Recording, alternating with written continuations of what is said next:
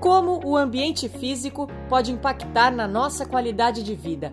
Quer conhecer mais sobre o estudo da neurociência aplicada à arquitetura?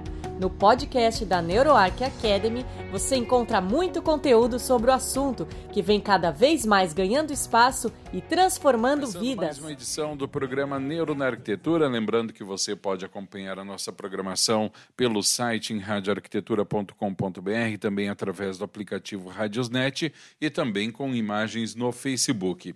Todo o nosso conteúdo fica à disposição assim que termina o programa no Facebook e também nas plataformas de streaming Deezer, Castbox e Spotify, com atualizações todas as segundas-feiras. Também lembrando que esse programa, assim como outros da série da Neuroarquitetura, você encontra também no perfil, né, no Spotify da NeuroArc Academy. Agora são 9 horas e 22 minutos. Programa de hoje vai falar sobre Memórias Brasil e Portugal. Apresentação do programa da arquiteta urbanista Priscila Benck, da NeuroArc Academy, que hoje recebe a arquiteta Inês Ramada Viana, que está em Porto, Portugal. Para começar o programa, vou colocar na tela aqui a nossa querida Priscila Benck. Bom dia, Priscila. Bom dia, Alexandre. Bom dia quem está nos ouvindo. Hoje teremos um programa aqui internacional, né, Alexandre? Eu sei que a Internacional. audiência já é internacional, mas a gente quis trazer uma convidada também. Que legal. Ô Priscila, antes de começar, deixa eu te fazer uma pergunta. Eu estou aparecendo meio travado aí para ti? Não, tá perfeito. Tá perfeito? Tá, então tá ótimo. Porque para mim é que eu estou aparecendo quadro a quadro, então alguma coisa no meu computador e não na transmissão. Então tá jóia, tá beleza. Muito bem, como o papo vai ser muito interessante, o tema já é interessante, a convidada é especial, não vamos perder tempo e colocar aqui na tela para conversar com a gente a arquiteta ah, Inês Ramada Viana, que está em Porto, Portugal, e essa manhã participa aqui do programa. Bom dia, Inês Bom Ramada dia. Viana. Bom dia. Bom dia, olá. Obrigada. Olá. Inês. Nós que agradecemos a tua presença aqui. Hoje a gente vai falar um pouquinho de falou, né, memórias Alexandre, em outros conexão. programas. Quando a gente começa a compreender um pouquinho mais sobre o cérebro, sobre a forma como a gente reage aos ambientes, a gente começa a se dar conta e fica cada vez mais claro quanto que as nossas vivências passadas, o quanto que as nossas memórias, sejam memórias pessoais, sejam memórias às vezes até genéticas ou então culturais. E, e pensando que sim, aqui é um programa também com uma diversidade cultural, assim como a conferência vai ter uma diversidade cultural, a gente fez questão de já dar um spoiler do que vem por aí com a presença da Inês, que também estará conosco durante a conferência. Então, eu até queria, Inês, que tu já, por favor, falasse um pouquinho de ti, da tua formação. A Inês, que é aluna da NeuroArc, e queria só que tu pudesse te apresentar para o pessoal, Inês, que está nos ouvindo. Sim, olá a todos, obrigada pelo convite. Eu sou Inês, sou arquiteta também, fiz a minha formação em Portugal. Eh, Como é que eu encontrei, ou seja, como é que eu vim parar aqui à neuroarquitetura? Eu no início, quando terminei o curso, no início da minha carreira, achei que não era a arquitetura que eu queria, não era nada disto que eu queria. E queria ir para uma área mais voltada para as pessoas, portanto ainda ponderei ir tirar psicologia. Mas neste processo e também na relação com o trabalho que eu na altura eu comecei a ter, não é? comecei a trabalhar no mundo corporativo, encontrei uma dinâmica diferente daquilo que era a arquitetura. E nestas pesquisas, eh, e especialmente a pesquisar alguém que falasse português sobre estes temas, encontrei a PRI, na altura, com a qualidade corporativa, e, e depois disso encontrei a neuroarquitetura e pensei, bem, isto é fantástico, porque eu se calhar, com o curso de arquitetura que eu tenho, consigo aliar aqui a questão das pessoas e do impacto e do psicológico e tudo mais. Então foi um bocadinho por aí. E na altura que a Pri lançou o curso também, a Pri HB, e pensei, é mesmo isto que eu estava a precisar, ainda por cima é online. E então nem sequer pensei duas vezes, fui logo assim, vamos, vamos que é por aqui. É impressionante, gente, como, como se conectam pessoas, né? E daí sim a gente vê que não existe limite geográfico mesmo, através da internet hoje é possível a gente se conhecer e estar mais pertinho.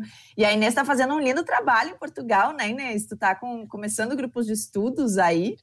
Sim, porque eu percebi, uma das coisas que também me fez procurar fora é que em Portugal não havia ninguém a falar sobre isto, não é? Mesmo aquelas questões de psicologia ambiental e tudo mais que já se ouvia falar um bocadinho antes, cá não havia ninguém a falar sobre isto. Eu pensei, bem, tem que haver alguma coisa aqui. Um, e neste processo, este ano em ensino, desde o início do ano que estou a focar muito nisto e estou a tentar trazer estes conceitos para Portugal, então começamos agora também os grupos de estudo, muito dentro também da questão da arquitetura com saúde, que é aquilo que eu lhe gosto de chamar, porque eu vou um bocadinho mais além, não, não foco só nas neurociências, mas sim num todo do corpo. E vou ter muitas novidades, inclusivamente este mês, sobre isto. Em princípio será tudo online, portanto é, é sim, é para toda a gente que fala português, por enquanto, mas é por aí, sim, muito alinhada também com a missão e com os valores da PRI, falamos muito sobre isto também, portanto é isso. Coisa boa, Inês. Parabéns pelo lindo trabalho que você está fazendo. E até, né, Alexandre, se tiver alguém de Portugal nos ouvindo neste momento boa. também, é legal essa conexão com a Inês. Legal. É, e aí, Inês, para a gente começar esse papo aqui, a ideia é a gente falar um pouquinho de memórias, e o Brasil tem muita conexão com Portugal, né? Mas o que, que, a gente pensou em trazer? Algumas, algumas curiosidades, alguns pontos que, a partir da memória cultural, que o pessoal de Portugal tem, ou que aqui no Brasil tem, ou em qualquer outro lugar do mundo, como que essas nossas memórias culturais podem impactar nas nossas decisões de projeto. E daí eu vou começar dando um exemplo que eu achei, me chamou muita atenção quando eu fui, eu trabalhei um tempo na Alemanha, num escritório de arquitetura. E eu lembro, Alexandre, que logo que eu cheguei, e Inês, logo que eu cheguei no escritório, veio uma demanda de projeto que era a seguinte, fazer apartamentos compactos, pequenos, no centro da cidade de Erfurt, que era onde eu morava e onde eu trabalhava. Daí, para mim, quando eu recebo uma demanda assim, apartamentos compactos no centro, que é uma área que o metro quadrado é cara, né? Eu logo comecei a projetar apartamentos, estilo que a gente vê aqui de um apartamento compacto. Você entra, abre a porta, já está na sala, que já está integrado na cozinha, então tentando diminuir o máximo do metro quadrado. E aí eu lembro que eu fui apresentar para o meu chefe, então, a, a, primeira ideia do meu projeto. E quando eu mostrei para ele, ele olhou e disse assim: Priscila, como assim? A pessoa abre a porta e já está na sala, não existe isso. Precisa ter um hall de entrada. Onde é que a pessoa vai botar o casaco? Onde é que ela vai tirar a bota?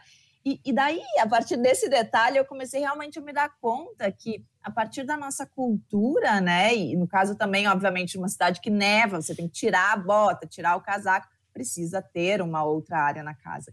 Então, a, a partir dessa, para mim me chamou muita atenção e eu queria muito ouvir a Inês agora. Tem algumas características, Inês, que tu pode nos contar aí de Portugal, para a gente ver se aqui no Brasil também é assim, ou se tem essa diversidade para a gente começar a trazer para a prática o que, que são essas diferentes culturas?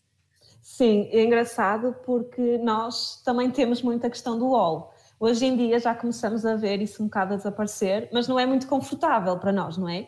Muito pela questão, não diria tanto pela questão de nós chegarmos a casa e temos que tirar as coisas, claro que também temos isso, mas eu acho que é mais a questão da privacidade. Ou seja, eu vou receber alguém e a pessoa vai abrir e vai ver a minha casa logo. E eu não quero isso. Portanto, Sim. eu tenho que ter aqui alguma coisa a quebrar. Então, mesmo nesses apartamentos, até que se abre a porta e se vai para a sala, as pessoas têm, por norma, de pôr alguma coisa, um biombo, alguma coisa a, a tapar a vista para dentro de casa. E isto também nos remete para outra questão que nós também temos muito engraçada, que é contrariamente, por exemplo, a países nórdicos, não é? Porque eles têm muito falta de luz, acabam por ter, não usar cortinados, não usam nada e as janelas estão abertas. Nós cá não gostamos que as pessoas olhem para dentro da nossa casa, então temos que ter cortinas e tem que estar sempre fechadas, as pessoas não podem olhar, nós não nos sentimos confortável com isso. E muitas das vezes aparece que a persiana não é, também está. E às vezes até é um problema que não deixa entrar luz. A pessoa está dentro de casa sem luz natural quase por causa desta questão da privacidade. E então é engraçado perceber isso. Um, Olha, olha que interessante isso, né? Porque quando a gente fala de privacidade, a gente está falando de segurança, né? Sim. Então, para a pessoa, se ela está dentro da casa dela e ela não se sente não sente essa privacidade, talvez ela vai começar a se sentir insegura. E daí, quando a gente estuda o cérebro, né, entende o que, o que significa segurança, gente, o ser humano ele se desenvolveu para ter segurança, né, para as nossas sobrevivências. Então, a gente estava o tempo todo atento, os nossos primitivos lá, se não vinha alguém para nos atacar. Então, esse estado de alerta, que é muito rápido da gente entrar nisso, porque é muito primitivo, é muito natural, é aquela área da amígdala que fica ativada o tempo todo. Como é que você vai se sentir confortável numa casa que não te deixa seguro, né? Que não Sim. te dá essa privacidade. Então você trouxe um super exemplo aí a questão das, das cortinas abertas, mas se a gente olha aqui, aqui no Brasil, a gente tem muito também a questão da segurança física, né? Uhum. É, mas se a gente vê condomínios, e daí por isso que surgem muitos condomínios de casa, Aqui a gente tem muito os, os, grandes vidros abertos, né? Os pés direitos duplos dentro desses condomínios, onde se enxerga quase tudo mesmo que tem dentro da casa. Mas, claro, está num condomínio fechado por muros, aonde se acredita ter uma segurança, né? Sim, mas nós cá, mesmo nessas zonas de condomínios que também temos, há muita questão do fechar a janelinha, fechar a cortina. E às vezes aquela questão de, ah, mas vais trocar de roupa com a janela aberta, as pessoas veem assim, mas não veem nada, está tão longe que não veem para dentro da casa, não é? Essa questão da privacidade, muito. E se, e se formos ver um bocadinho para trás, especialmente nas zonas históricas, não é? Os antigos edifícios, eles só tinham a fachada principal, muito pequenina, às vezes até casas quase como corredores, não é? Que depois havia até ali certas áreas da casa que nem têm luz natural, então acabavam a ser muito viradas para dentro, ou seja, com pátios interiores. Eu ia buscar a minha luz para trás, eu não ia buscar a luz à frente. À frente eu tinha que fechar mais, então é engraçado. E depois eu estava a pensar nisto, e se pensarmos, também pode ter a ver com as nossas influências uh, islâmicas, não é? Porque na realidade, antigamente eles faziam isso, e nós aqui temos muitas influências islâmicas, não é? Portugal, uh, até a uma altura, metade de Portugal era, era, era do islâmico, não é? Portanto, é engraçado perceber de onde é que isto vem também, estas questões da cultura. É, vem muito de trás o tipo de habitação que nós temos. E nós também, pronto, estamos aqui muito perto de França, de Itália, todos os movimentos artísticos, então vê-se muita coisa diferente cá também, assim, por influência desses, desses movimentos. É, eu, eu, eu, não, eu, desculpa te cortar, Inês, só para acrescentar, eu não sei se. Uh, se a Arábia Saudita faz parte do mundo islâmico também, mas essa semana a gente entrevistou, na segunda-feira, um arquiteto que desenvolve trabalhos na Arábia Saudita e ele relatando exatamente isso, que agora esses países estão com, começando a colocar jardins na frente de casa, porque até então era tudo fechado, as pessoas, eles não, não, não gostam que as pessoas tenham uma visão do interior da casa, mesmo quem passe na rua. Então agora está tendo muito devagar uma mudança nesse conceito aí também, né?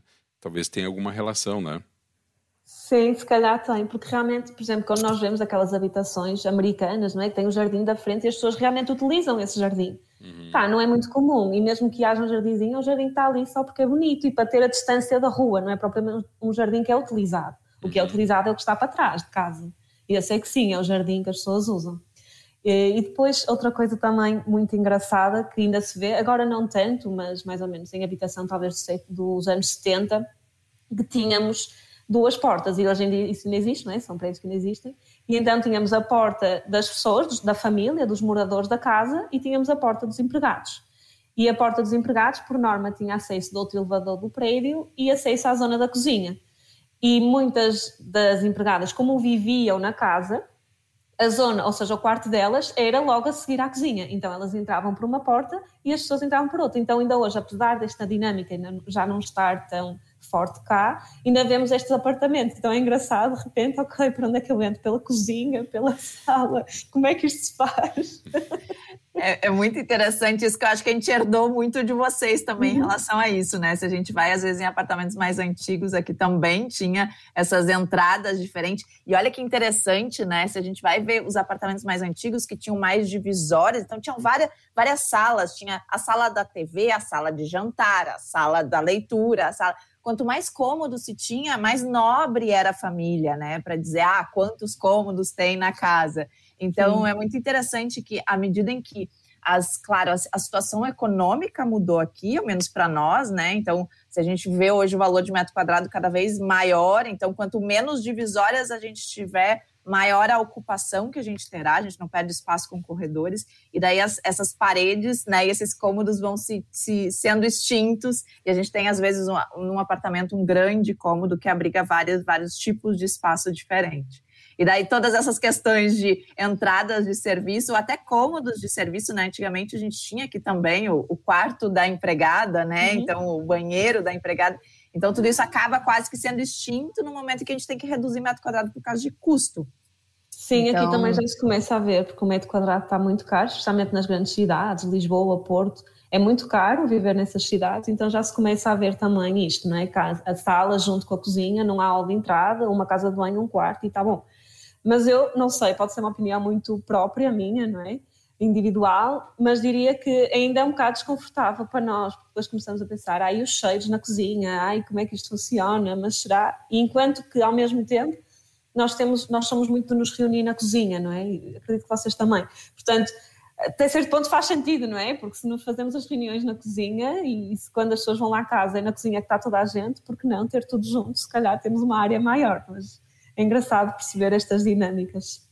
E é muito interessante que você trouxe esse ponto, Inês, e até me lembrou de uma consultoria que a gente fez com, com o próprio Mailton Vasconcelos, né, que é neurocientista, e a gente estava conversando sobre agora essas novas gerações é, que estão muito conectadas, muito, muito só no computador, no videogame, às vezes os filhos ficam somente dentro dos quartos né? E, não, e, e, a, e, a, relação com os pais começa a ter algum tipo de conflito porque elas ficam muito isoladas. Elas estão dentro da mesma casa, mas as crianças ficam no quarto e os pais ficam na sala ou em outros lugares, né? E, e daí foi muito interessante até a visão da neurociência de, de repente, trazer o videogame, trazer essas outras atividades de interesse das crianças para a sala. E daqui a pouco reúne todo mundo na sala, por mais que é, os interesses sejam diferentes, mas por estarem no mesmo espaço físico, talvez facilite essa interação e, essa, e essas, essas conversas, né? essa vivência mais próxima. Então, também são, são insights. Sim.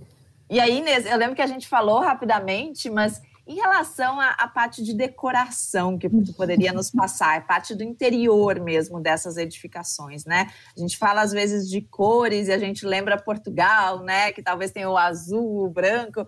Tem, tem alguma cor que seja mais típica aí para vocês, que vocês usam mais no interior dessas edificações? Branco. Eu diria que nós somos muito sóbrios nas cores. E isso vê-se não só nas casas, mas também na roupa que nós usamos, nas cores dos carros que nós temos. É muito sempre assim, cores muito neutras, não é? Branco, aquele amarelo mais champanhe, um begezinho, portanto é muito por aí. E um, mobiliário castanho, ainda, mesmo hoje em dia, com, nós temos o mobiliário tradicional, aquele mais denso, mais pesado, com madeiras mais escuras, mas mesmo hoje, e se calhar gerações mais novas, a minha geração é assim, com influência das questões dos nórdicos, etc., vem trazer este estilo mais escandinávio, mas mesmo assim é muito neutro, é muitos brancos, muitas madeiras, uh, o pavimento muito de madeira também, que tem a ver com por causa das temperaturas cá, não é? E especialmente a norte não utilizamos muito um, pavimentos um, frios, a não ser nas zonas úmidas, portanto, casas de banho e, e cozinhas sim. Uh, eu diria, por exemplo, mesmo nas fachadas, e claro que isso também tem a ver com o planeamento urbano, mas mesmo nas fachadas, agora está uma moda muito de pintar as casas de cinzento. Não vemos muitas cores. No entanto, se nós formos mais para sul, como são zonas mais quentes, Alentejo Algarve, as fachadas, por norma, são brancas e depois tem sempre algum apontamento de cor, por norma azul ou amarelo, assim, tipo os beirais na casa. Porquê? Por causa de como são zonas muito mais quentes, eles têm que arranjar estratégias da casa não aquecer tanto. E o branco é o ideal, não é? E aí sim já muda um bocado. Mas eu diria que no interior nós não somos muito de utilizar assim cores muito fortes, nem nada do género, é sempre tudo muito neutro. Podemos arriscar um bocado nas almofadas e assim, mas não é como assim, cores muito vivas, eu acho que não é, não é muito português. Que interessante, né? Talvez muito por uma, uma influência de estilo arquitetônico também, de decoração, né? E daí a gente sai só da questão cultural do país, Portugal, mas talvez até se atinja mais de uma maneira internacional essa, essa tendência para o minimalismo, né? Para uhum. pro, os tons mais neutros, como você bem falou.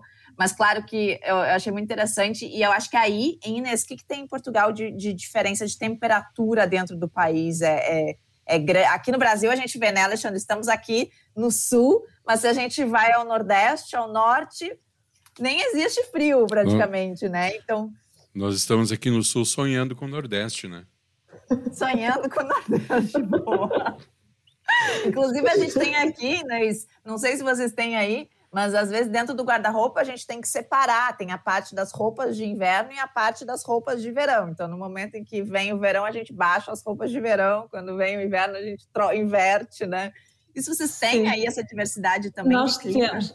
Nós temos e temos as quatro estações, não é? Muito vincadas. O verão, a primavera, o outono e o inverno, são muito diferentes. E dentro do país, apesar de sermos um país pequenino, temos muito, não é? A norte é mais úmido, é mais frio, eh, chove mais, Depois começamos a ir já para Lisboa, Alentejo, Algarve, e aí já é mais quente, o inverno já não é tão úmido, não é tão frio, muito por causa, portanto, ali eles levam com as correntes africanas, portanto é muito mais seco, e nós aqui a norte vamos com as correntes do, do Polo Norte, não é? Então faz logo diferença. E faz diferença na forma de vestir, faz diferença também no tipo de textos que nós usamos em casa, eh, se calhar aqui usamos coisas mais fofinhas, lá embaixo se calhar não faz tanto sentido, porque eles não vão usar isso no dia a dia, não é? Só uma questão decorativa mesmo. E então é engraçado perceber, de repente, a duas horas de distância, portanto, aqui do Porto a Lisboa, já se nota a diferença no ar, de umidade, de calor, de, de chuva, aqui chove muito mais, o que faz também diferença. Então é, sentimos isso também. Muito legal, Inês. Ai, que gostoso te ouvir, ouvir esse teu sotaque. Eu sei que de novo a gente já deve estar estourando aí no tempo, né, Alexandre? Mas Estamos. é muito legal esse tipo de, de conversa, porque, gente, isso aqui, quando a gente vai fazer um processo de briefing, por exemplo, né, e a gente, de novo, a partir dos três tipos de memória que a gente tem, a gente precisa entender o nosso cliente, como é que é a memória dele em relação à cultura que ele tem, qual é a memória dele em relação às questões pessoais, em relação até aos antepassados dele, mas para a gente daí sim conseguir fazer esses projetos cada vez mais assertivos para as pessoas, né? Não é. Eu, eu, eu tenho uma cultura completamente diferente da Inês, só que se eu tiver que projetar para a Inês, eu vou ter que realmente ter uma empatia para se colocar no lugar dela e, e, projetar aquilo que faz sentido com as memórias dela, para que ela tenha essas sensações de bem-estar. Então, acho que isso é um super exercício e a gente quis trazer nesse programa bem ilustrativamente, né, de que forma que às vezes duas pessoas que podem ter a mesma formação, mas que se vivem em culturas diferentes, elas vão ter percepções diferentes sobre os espaços. Sim. Então, um pouquinho do que a gente quis trazer aí para o pessoal. Muito bem, Priscila e Inês, a gente está indo para a reta final do programa. É, eu tenho uma questão, mas eu, outro dia, evidentemente, é que a Inês vai ser convidada outra vez para participar aqui da nossa programação. Mas eu, eu, eu, tenho uma questão, não, não, não precisamos desenvolver agora, que existem aquelas memórias pessoais né? e as memórias familiares. Né? E a gente nota muitas vezes que está havendo uma disrupção aí de novas gerações em relação a tradições familiares e o quanto isso, a questão é o quanto isso tem atingido né, a, a, a, os novos projetos, enfim, né, de, de não ter muito mais essa referência, o que para mim é, é muito triste, né? Mas, enfim, alguns acabam fazendo isso. Mas, enfim, estamos indo para a reta final do programa. Priscila e Inês, mandar um grande abraço aqui para toda a nossa audiência, gente em Portugal nos ouvindo, Estados Unidos, aqui no Rio Grande do Sul, Santa Catarina, Paraná, toda a região sul, região sudeste, pessoal, os nossos amigos lá na Bahia também com a gente aqui. Quero mandar um beijo Legal. especial para minha querida e amada mamãe, que está também nos ouvindo aqui nessa manhã, dando bom dia para todo mundo e dizendo que o programa agora é internacional. Então tá. Que honra, que legal. Pri e Inês, palavra com vocês para a gente encerrar o programa, Pri. Ah, gente, Inês, isso é muito Inês, bom de ter aqui conosco. Muito. E, Se alguém quiser te contatar, quem está ouvindo aqui de Portugal, como é que te acha? Então, neste momento, pelas redes sociais, maioritariamente Instagram, Inês Ramada Viana, e eu vou ter muitas novidades este mês e vou lançar o meu site também, portanto, se quiserem ficar atentos, eu falo muito por lá, os grupos de estudo também já estão lá a andar, mas eu vou ter mais novidades. Obrigada pelo convite mais uma vez, ficava horas a falar. ah, não, não te preocupa, obrigada. não te preocupa. A Priscila é. também. É, esse programa é. Normalmente a gente passa do horário, né? Muito bom de ter conosco. Muito este bem, foi pessoal. mais um podcast exclusivo da NeuroArc Academy. Para ter acesso a outros conteúdos mais completos, faça parte do nosso membership. Mais informações www.neuro.arc.br. Esperamos você em nosso próximo podcast. Até lá!